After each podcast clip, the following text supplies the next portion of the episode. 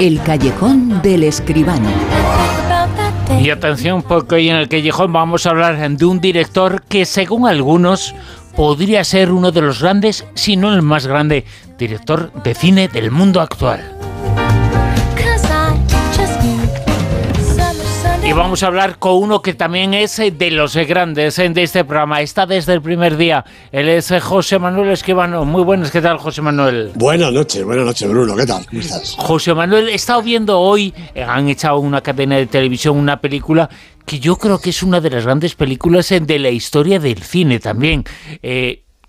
para algunos incluso una de las que salen en el Olimpo, en el altar, ese de Hitchcock, es con la muerte en los talones de Cary Grant. Sí, hombre, eh, eh, es bastante buena, ¿no?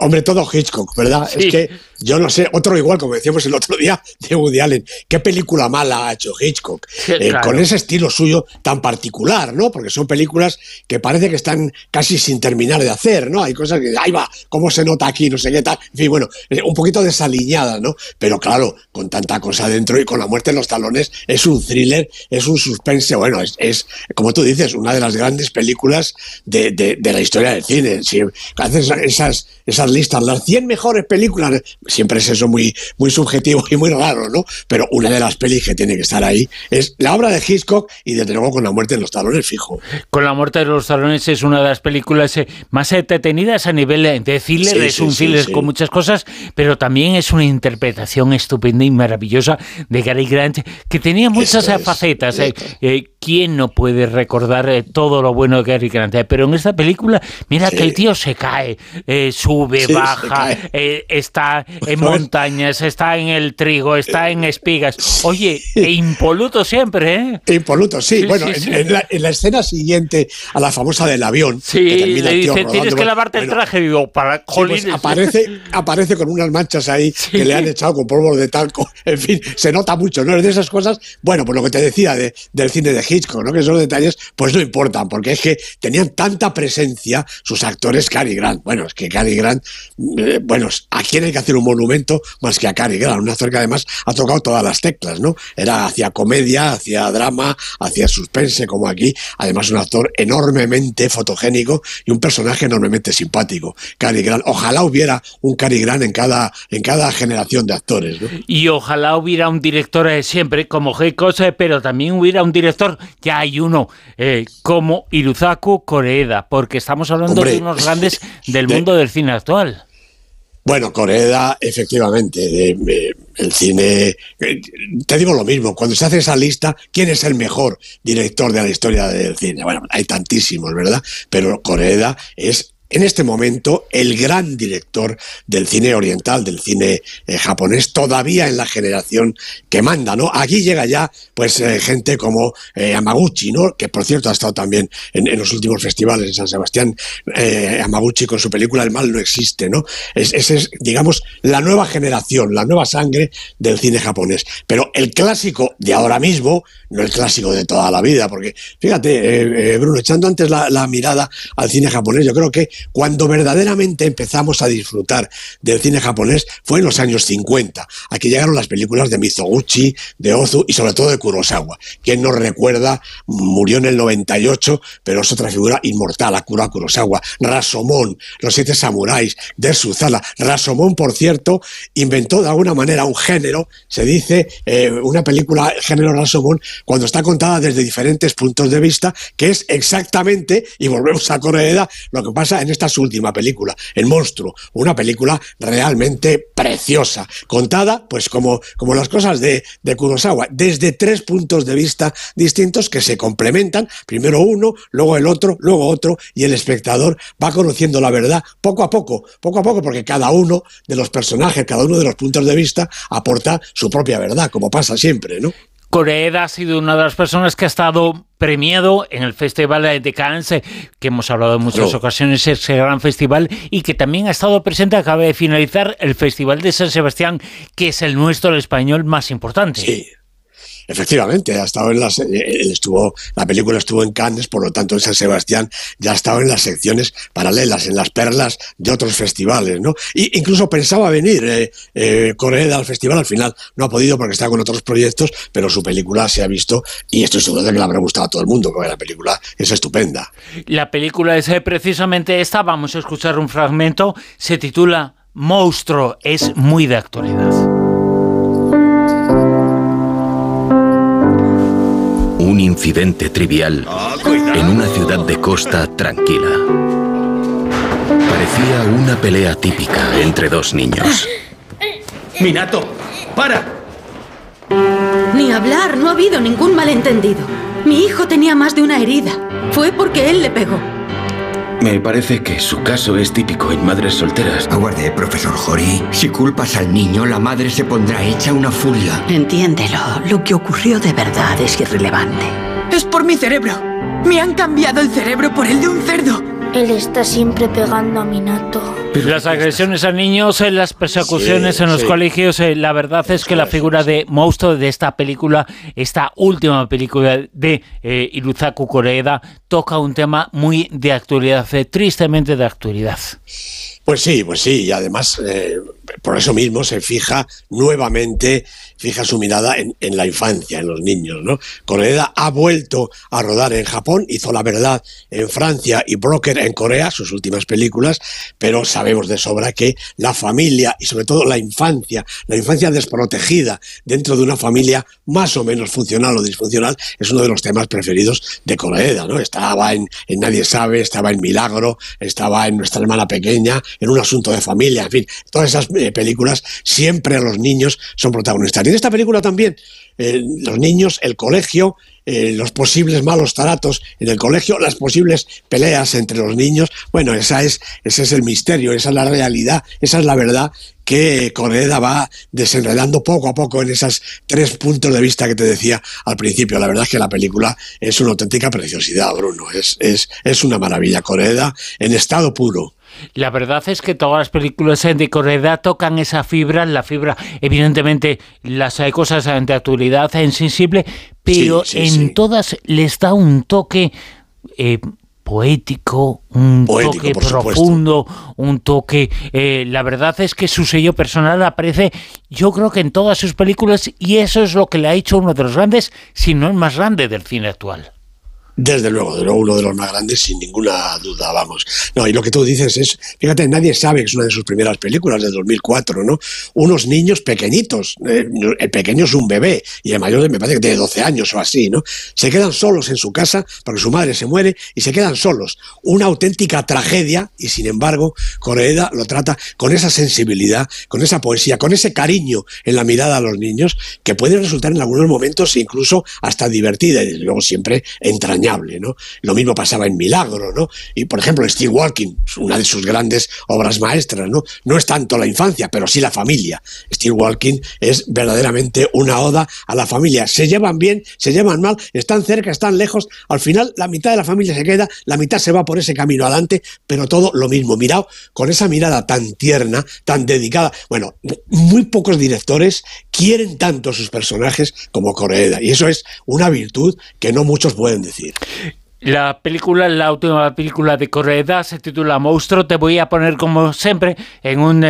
Eh, eh, tienes que elegir la que tú pondrías, en la que crees que sería la, bueno, no sé si mejor de película, si tú tuvieras ahora todas delante, ¿cuál cogerías en Correa? Vamos a decir algunos títulos. Nadie sabe. Steel Walking, yo creo que es la película que le llevó al éxito de todo el mundo, al éxito de crítica y de taquilla. Air Doll, eh, justo un año después, nuestra hermana pequeña, nuestra hermana pequeña, que es otra película que tuvo un trufo enorme, un asunto de familia gran triunfo, la verdad, Broker, eh, ¿qué película escogerías de Coreda si tuvieras que decirle a alguien y pedirle a alguien, oye, mírate esta película y ahí cambiarás de opinión sobre el cine japonés y sobre Corea. Pues Quien no lo conozca, que habrá alguno, dirá, gracias, José Manuel, por lo que me acabas de recomendar. Eh, eh, pues permíteme, Bruno, que elija dos, porque son un poco las dos caras de, un poco la misma historia. Steel Walking y un asunto de familia. Steel Walking es una familia mm, tradicional, digamos, ¿no? Con sus idas y venidas. Y un asunto de familia es una familia completamente disfuncional. Son familia porque ellos lo dicen y nada más, ¿no? Bueno, pues viendo las dos películas se puede ver perfectamente cómo trata eh, Coreeda asuntos actuales, como tú dices, porque son asuntos de ahora mismo, no se remonta al mundo de los samuráis, ¿verdad? es, la sociedad japonesa de ahora mismo y además, fíjate, sociedad japonesa y sociedad que se puede trasladar a cualquier lugar del mundo. En España se entiende perfectamente, reverencias aparte, que los japoneses son muy dados a hablar de esa manera, se entiende perfectamente en todo el mundo. Steel Walking es la gran obra maestra de Corea y yo la complementaría, si me lo permites, con un asunto de familia. Por supuesto que sí, ¿cómo no te voy a permitir? Además, eh, por cierto, que nos está siguiendo desde hace mucho tiempo, saber que esa película que has mencionado, Steel Walking, es una de las más importantes, si no la más importante, en la historia de Super 10, en la que estuvo más semanas arriba. Claro que sí, fue récord eh, durante muchísimo tiempo, pues porque, eh, como pasa tantas veces con estas películas, ¿no? Ya sabes que el Super 10 lo componían la crítica, la taquilla, la, opinión de la redacción del, Super 10. Y es que con Steve Walking todo el mundo estaba de acuerdo. Entonces era número uno, número uno, número uno, y no bajaba de ahí porque todo el mundo pensaba que era la mejor película que estaba en cartelera en todos esos momentos. La verdad es que estaba Steve Walking, estuvo en cartelera durante muchísimo tiempo esta película de Corredad del año 2008, rodó a la vez en la película que estrenó casi un poquito después, unos meses, un año después, Airdol, casi casi las eh, dos convivieron en la gran pantalla. y la película Airdol tú le dices a la gente una película que trata de las relaciones de una persona con una muñeca hinchable. Bueno, los diálogos son auténtica poesía entre ellos, ¿no? Auténticamente. Bueno, es que, naturalmente, ¿qué, iba a hacer Coreda con una muñeca hinchable, con una muñeca eh, que, es con quien cohabita el protagonista? Esa muñeca no es cualquier muñeca, Bruno. Esa muñeca tiene tanta alma, tanta vida, y, y cuando termina su ciclo es tanta pena el que se siente como si hubiera fallecido realmente un una persona real. Erdol es la historia de un amor entre un hombre y su muñeca, pero es una historia de amor con todas las letras mayúsculas. Mayúscula es eh, toda la trayectoria, todo el cine que ha hecho Iruzako Koreeda. Acaba de estrenar eh, Monstruo, su nueva película, su última película. Ha estado en Cannes, ha estado en San Sebastián. La verdad es que ha estado uno de los festivales, lo hemos dicho en alguna ocasión, acaba de finalizar San Sebastián es uno de los eh, grandes festivales del mundo y se encuentra en nuestro país. Está en esa clase A, en, ese, en esa historia superior de los festivales. ¿eh? Pues sí, y además es que acaba de terminar ahora mismo y ha habido, yo creo que una mediana sorpresa, porque ha ganado Ocorno, la película de la directora donostiarra española Jayone Camborda. Primera vez que gana una mujer española eh, en la concha de oro en San Sebastián. Eh, España ha ganado 13 conchas de oro, empezando con Víctor Erice, el espíritu de la colmena. Fíjate, ahora que se ha homenajeado a Erice en el Festival de San Sebastián, pues hace 50 años fue la primera película española que ganó en San Sebastián. Y ahora esta película de, de Yayone Camborda, o Gorno, como digo, primera vez que gana una mujer, española, española. Que ganan las mujeres, no, porque el Festival de San Sebastián lleva ya una temporada que prácticamente las mujeres lo ocupan todo. El premio especial del jurado ha sido para Calac de Isabela Elkoff y el premio a la mejor dirección ha sido, pues, que me perdonen ellas, pero ha sido para Pen Chui y Ping Wang, dos directoras eh, taiwanesas por la película, esto sí lo diré en español, Un viaje en primavera. Y bueno, pues Hobbit Keskerian, el fantástico actor y un hombre extraordinario, cariñoso, encantador, a pesar de ese corpachón que tiene que da casi miedo, ha ganado la mejor interpretación de reparto por la película Un amor de Isabel Coixet, película que ha gustado a todo el mundo, que ha ganado, por ejemplo, el premio Feroz de la crítica de, de, la ICE, de la, asociación AICE, pero luego eh, Isabel Coixet pues no ha ganado nada más, ha ganado la otra eh, película dirigida por mujer española, que como te digo, Ocorno. Eh, voy a verla esta semana, no he podido estar en San Sebastián, pero nos la van a pasar aquí antes del estreno y ya te contaré lo que me ha parecido. Seguro que es una película que está bien, estoy convencido. Una película española que triunfa en San Sebastián ya viene con un marchamo de calidad. Y además es que tiene mucha calidad el nuevo cine vasco que se está haciendo. Esta es una demostración de 20.000 especies de abejas eh, que hemos citado en muchas ocasiones aquí. También habla del cine vasco, el cine en euskera, se está convirtiendo en uno de los más importantes y representativos de nuestro país y además femeninos, eh, muy femeninos, ¿eh? Sí, sí, sí. Bueno, está, a pesar de que es de, de Camborda, que es Donostiarra, creo que está en galego, en gallego, pero tanto da, porque sigue siendo una película de este nuevo cine español protagonizado, protagonizado en la dirección por mujeres. Ya es legión la cantidad de nuevas directoras que pueblan nuestro cine cada vez con más éxito y más reconocimiento. Me parece una buenísima noticia. Coreda, San Sebastián, los eh, protagonistas absolutos en esta edición en el Callejón con José Manuel Esquivano, a quien escuchamos en unos días aquí en La Rosa de los Vientos. Y José Manuel, el próximo jueves a las 7 de la tarde en la librería Biblioteca de Alejandría, muy cinematográfica también la Biblioteca de Alejandría y por supuesto tiene, tiene también eh, su eh, presentación. Aquí comienza La Rosa de los Vientos el jueves a las 7 de la tarde. José Manuel Esquivano junto a Fernando Rueda y junto a Sevilla por supuesto.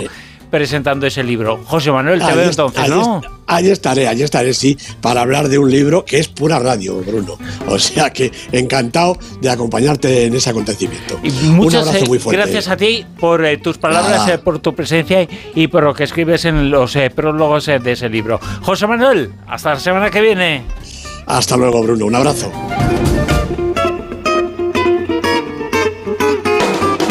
En Onda Cero. La Rosa de los Vientos.